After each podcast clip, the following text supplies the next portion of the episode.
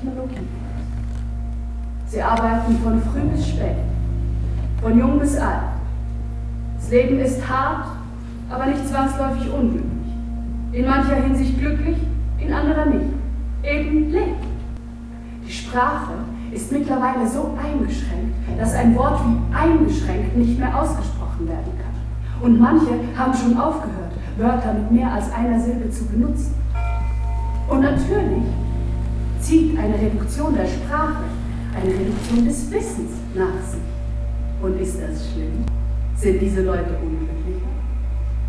Schwer zu sagen. Auf jeden Fall jammern sie weniger. Der Tod ist üblicher. Mütter sterben beim Gebären, die Kindersterblichkeit steigt, die Lebenserwartung sinkt rapide. Aber das uns vielleicht noch vertraute Gefühl einer unmittelbaren Bedrohung gibt es nicht mehr. Und schon bald leben die Leute in einer Blase, einem bekannten Raum, ein Gefühl der Abspaltung von hier drin und da draußen die ganze restliche Welt, während sich tatsächlich der warme Nebel des Nichtwissens nach und nach wiedersenkt. Ein Leben wie Weihnachten mit Wölfen. Und vielleicht sorgt das für eine gewisse innere Ruhe. Und vielleicht sollen Tiere gar nicht wissen, was über ihre unmittelbare Umgebung hinausreicht. Und vielleicht ist das Mythische der Urzustand des Lebens, in dem wir uns wohlfühlen. Und das zu verlassen, ist unser Untergang. Fassungslos und überfordert steht der Vater nach dem plötzlichen Tod seiner Frau mit seiner wenige Tage alten Tochter in einem Hotelzimmer und ihm wird schlagartig klar, etwas muss sich ändern. Diese Ärzte und Wissenschaftler verkaufen dir irgendein Wissen, von dem du nicht mal weißt, ob es Wissen ist. Endometrium Scratching. Und die ganze Zeit, du wirst über den Tisch gezogen. Das sind doch Quacksalber, die auch nur rumprobieren. Und du sagst, wird es damit klappen? Diese neue, teure Zusatzbehandlung, die wir uns auf keinen Fall leisten können, wird die zum Erfolg führen? Deren Antwort ist, vielleicht. Ist wirklich nicht leicht. Die Chemie, die Hormone, die Injektionen. Ich weiß noch, wie wir uns im Kino aufs Behindertenklo drängen und fieberhaft versuchen, Progesteron in den Bauch zu injizieren, bevor der Film losgeht. Und ich mache noch Witze. Früher hätten die drin ganz anders versucht, ein Kind zu machen. Die ersten drei Monate hat sie nur von unserem kleinen Biomüll gesprochen. Und dann irgendwann nicht mehr. Sie, sie hat damit aufgehört. Irgendwann wussten wir, es passiert wirklich. Es war ein Kaiserschnitt. Wir dachten, lassen wir die Ärzte mal machen. Vertrauen der Wissenschaft. Geben uns ganz in die Hände der Wissenschaft. Es ist ja echt erstaunlich, wie schnell das geht. Du ziehst einen Kittel an, Cass legt sich hin, eine Trennwand wird aufgespannt, alle grinsen und lachen, The Sun Always Shines on TV läuft und der Anästhesist saugt jegliches Empfinden aus der unteren Körperhälfte deiner Frau. Es wird erstaunlich viel gezogen und gezerrt, hoher Krafteinsatz, dass du fast denkst, machen die das mit einem Brecheisen oder? Und dann ist dein Baby im Zimmer und weint. Noch ehe das Lied vorbei ist, weint sich die Seele aus dem Leib. Und du weinst, du weinst doch, denn das ist deine Tochter. Und Cass lächelt und schluchzt und wird operiert und klammert sich an dich, alles gleichzeitig. Und du hast noch nie in deinem Leben jemanden so sehr geliebt und geachtet und bewundert und umsorgt und gewollt und geliebt, wie du sie jetzt gerade liebst und achtest und bewunderst und umsorgst und willst und einfach total liebst. Und dann sagen die, du sollst das Kind nehmen, weil irgendwas nicht stimmt. Also, kein Grund zur Sorge, die müssen nur kurz was machen, oder? Und Kerstin sieht blass aus. Aber naja, ein Mann hat seine Hand in ihrem Bauch, logisch sieht die blass aus, alles okay. Und, und, und sie spürt etwas in sich, das nicht stimmt. Und Panik und Schock stehen in ihrem Gesicht. Und du hörst die Ärzte sagen, Alarmstufe rot. Und jetzt weißt du, dass was nicht stimmt, wenn du einen Blick hinter die Trennwand wirst, was da los ist. Und du siehst einen Plastikbeutel mit einer erschreckenden Menge Blut und du denkst, was kann ja nicht alles aus Kess rausgekommen sein, oder? Und dann, und dann rennen Leute ins Zimmer und dann herrscht eine riesen Hektik und dann ist deine Frau tot. Dann ist sie einfach tot. Und du hältst ihre weinende Tochter in, in deinen Armen, die, die hat noch nicht mal aufgehört. Das ist immer noch der Geburtsschrei. Und, und es läuft Take on Me.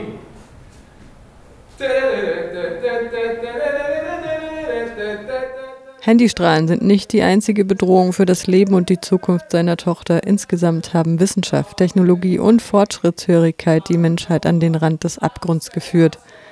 Er nennt sein Kind Dawn, Morgendämmerung, und mit liebend angstvollem Blick entscheidet er, dass nur eine Rückbesinnung auf frühere Werte die Zukunft seines Kindes sichern kann. Wieder nur der übliche Bullshit. Am Anfang geht es um diese ganze schädliche Strahlung von WLAN und Handys, vor dem man sein Kind dringend schützen muss. EMF-Strahlung, Niederfrequenzstrahlung, Mikrowellenstrahlung. Und ich meine, Mikrowellen, klar ist es schlecht. Natürlich sollst du dein Kind nicht in eine Mikrowelle stecken. Du kannst nicht einfach sagen, Strahlung und Panik verbreiten. Und die Strahlung einer Glühbirne in Form von Licht ist tausendmal gefährlicher als das, was aus deinem Router kommt. Wir benutzen Mobiltelefone millionenfach. Ach, Milliardenfach, seit 15 Jahren. Und um wie viel ist in dieser Zeit die Zahl der Hirntumore gestiegen? Gar nicht, null, nada. Können wir uns alle mal wieder ein bisschen beruhigen wieder. Und keine Stunde später starte ich den Router an. Dann schmeiße ich alle möglichen Verursacher von Radiowellen weg. Und dann nehme ich alle Telefone und Tablets und packe sie draußen in den Schuppen. Dann schraube ich alle Glühbirnen raus und hole Gaslampen. Dann klebe ich alle Folie an die Fenster, nur für alle Fälle. Dann stöpsel ich den Router ganz raus, packe ihn in die Mikrowelle und stelle auf volle Power, bis beide Geräte explodieren. Und dann Telefone und Tablets wieder rein, stecke sie in einen Topf, den fülle ich bis oben hin mit Bleichmittel und Karotten-Koriandersuppe und lasse das kochen, bis das gesamte Haus nach verbranntem Plastik stinkt. Und dann vergrabe ich diesen Topf im Garten, hief einen riesigen Pflanzenbottich drüber und den zertrümmer ich dann mit einem Vorschlaghammer. Und dann gehe ich wieder rein und reiße alle Kabel aus den Wänden. Und dann bin ich allein. Im Dunkeln. Mit meiner Tochter. Und mir kommt der Gedanke, dass es mir vielleicht nicht so richtig gut geht. Die IVF hat sie umgebracht. Sie hatte etwas namens Plazenta accreta. Da verwechselt die Plazenta mit der Gebärmutterwand. Wissen Sie noch das mit dem Endometrium, mit Scratching? Die ritzen dabei die Gebärmutterschleimhaut an. Das soll dem Embryo bei der Einnistung helfen. Es kann aber auch passieren, dass die Plazenta in diesen Riss wächst und weiter in die Gebärmutterwand und sich mit der Muskulatur verbindet. Und als sie sie dann rausgezogen haben, ohne zu wissen, dass sie angewachsen war, da ist sie binnen Minuten verblutet. So wird er zum Gründungsvater der Widerstandsbewegung, die Regression, die sich aktiv einsetzt für die Reduktion von Technologien, das Aufgehen in Nichtwissen und die Vereinfachung von Sprache. Sie hat da so ein Ding. Ein Glas. Das Glas ist rund. Sie fand es in einem Haus aus Stein, das alt und leer ist. Und es ist ein Ding, ich glaube, es ist ein Glas, mit dem man forscht. Von eins. Das Glas macht groß, wenn man es an was dranhält. Ein Wurm, ein Zweig und dann schaut man durch das Glas, dann ist es groß, echt groß. Man sieht man sieht so viel. Und wie sie mir das zeigt, da war ich, na, da hatte ich Angst, weil das, das darf man doch nicht. Und erst denke ich noch, ist es ein Spuk? Ja, weil wenn erst was so klein ist und dann gleich so groß, da stimmt was nicht. Doch Faith sagt nein. Sie sagt, das ist kein Spuk. Und dass sie forscht. Und ich war Furcht. Ich war in Furcht, weil wenn sie forscht, das ist doch falsch. Und Faith sieht das und sagt, das hier ist gut. Mal forscht man und es ist schlimm und mal forscht man und es ist gut. Und das hier ist gut. Immer mehr Menschen schließen sich der Bewegung an und schon bald stellt sich die Frage, welche Opfer unvermeidlich sind, um die Welt zu retten. Auf der ganzen Welt greift eine neue Art des Daseinsraums. So oft stand der Mensch schon am Abgrund. Grausame Waffen, genetische Manipulation, Selbstverschuldete Hochwasser und Hungersnöte. Medizin, die Krankheiten heilt, aber unsere Spezies schwächt. Landwirtschaft, die Erdböden in Wüsten verwandelt. Die Menschheit, huldigt dem gedankenlosen Fortschritt. Versklavt vom Wissen, verblendet durch Kenntnis. Wissenschaft wird abgelehnt. Technologie abgelehnt. Gedankenloser Fortschritt, der nur dem Selbstzweck dient, abgelehnt. Aber diese unsere Bewegung, mittlerweile die Regression genannt, die noch in den Kinderschuhen steckt, wird von bösartigen und einflussreichen Kräften attackiert. Die jüngsten Gewaltakte lehnen wir kategorisch ab. Unser Ziel ist nicht weniger, als das Fortschreiten der Geschichte aufzuhalten. In Vertrauen und Hoffnung auf eine menschlichere Zukunft. Dawn. Manche nannten es Krawalle, manche zivilen Ungehorsam. Manche nannten es einen Aufstand. Sie wurden permanent überwacht im Haus. Sie wussten das.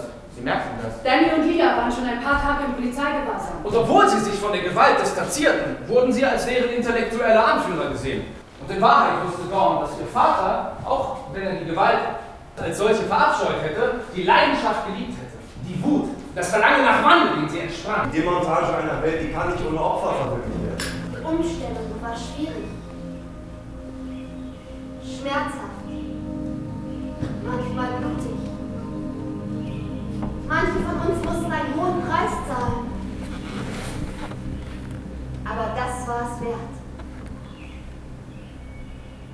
Eine Gesellschaft wie unsere, süchtig nach Technik und Kommunikation, die plötzlich gestürzt wird in etwas, das ihr zuvor als Finsternis erschien, die fürchtet sich.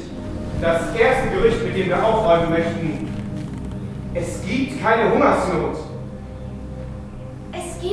Keine Hungersnot. Es gab vereinzelt Lebensmittelknappheiten, ja. Und wir stellen uns schließlich auf völlig neue Vertriebswege um. Es gab Schwierigkeiten in der Produktion, ja. Diese Aggression, die nötig war, um die dominante Spezies auf deinem Planeten zu werden, die führt zur Selbstzerstörung, sobald die nötige Technologie vorhanden ist. Es gab Todesfälle.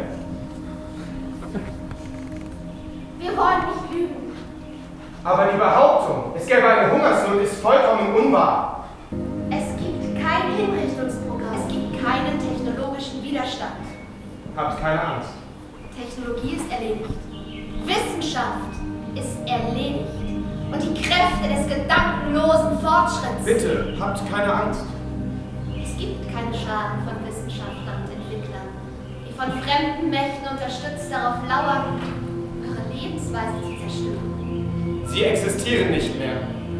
Und solltet ihr welchen begegnen, dann übergebt sie. Augenblicklich. Augenblicklich. Fortschritt geht voran. Wir können nicht zurück. Warum können wir nicht verlernen? Warum können wir nicht vorangehen ohne Wissen? Warum können wir nicht nichts wissen?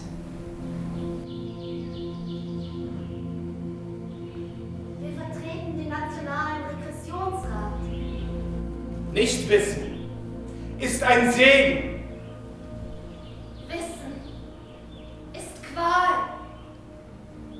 Und Nichtwissen ist ein Segen. Aber man muss nicht gleich zur Hure werden. Seid keine dreckigen kleinen Huren. Wenn die ausufernden sexistischen Beleidigungen dazu führen sollten, dass das Publikum sich unwohl fühlt, war dieser Zweck wohl verfehlt. Die Leute lachten. Klar kann hier immer mit Kunstfreiheit argumentiert werden und auch das Unwohlsein des Publikums hat absolute Berechtigung. Jedoch ist meines Erachtens die Kritik, wenn sie denn als solche gemeint war, verfehlt, wenn Sexismus, Ableism und Slutshaming lediglich als Belustigung rezipiert wird und auch nur halbwegs dekonstruiert wird. Wir sagen nochmals, dass die Regression eine Vorwärtsbewegung ist, keine Rückwärtsbewegung. Wir werden nicht in überkommene Unterdrückung zurückfallen. Das ist nicht unser Ziel. Frauen. Frauen sind Männern gleichgestellt.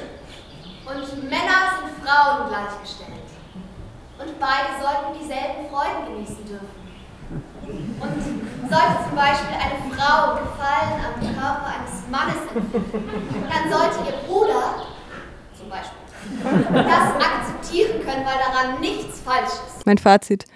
Eine gelungene, satirische, witzige und grausame Dystopie zwischen Orwell und Bradbury mit Slapstick-Einlagen und seinen zweieinhalb Stunden doch nur seltenen, gefühlten Längen. Alle gingen auf ihn los. Mit Fäusten und Fußtritten. Sie spuckten ihn an und prügelten mit schweren Gegenständen auf bereits gebrochene Glieder bis seine Knochen zerbröselten und der Junge ein Knäuel aus Höllenqualen. Fast sieben Stunden ging das. Mit der Wissenschaftsskepsis seiner Hauptdarstellerin liegt der Weg zurück von Dennis Kelly am Puls der Zeit.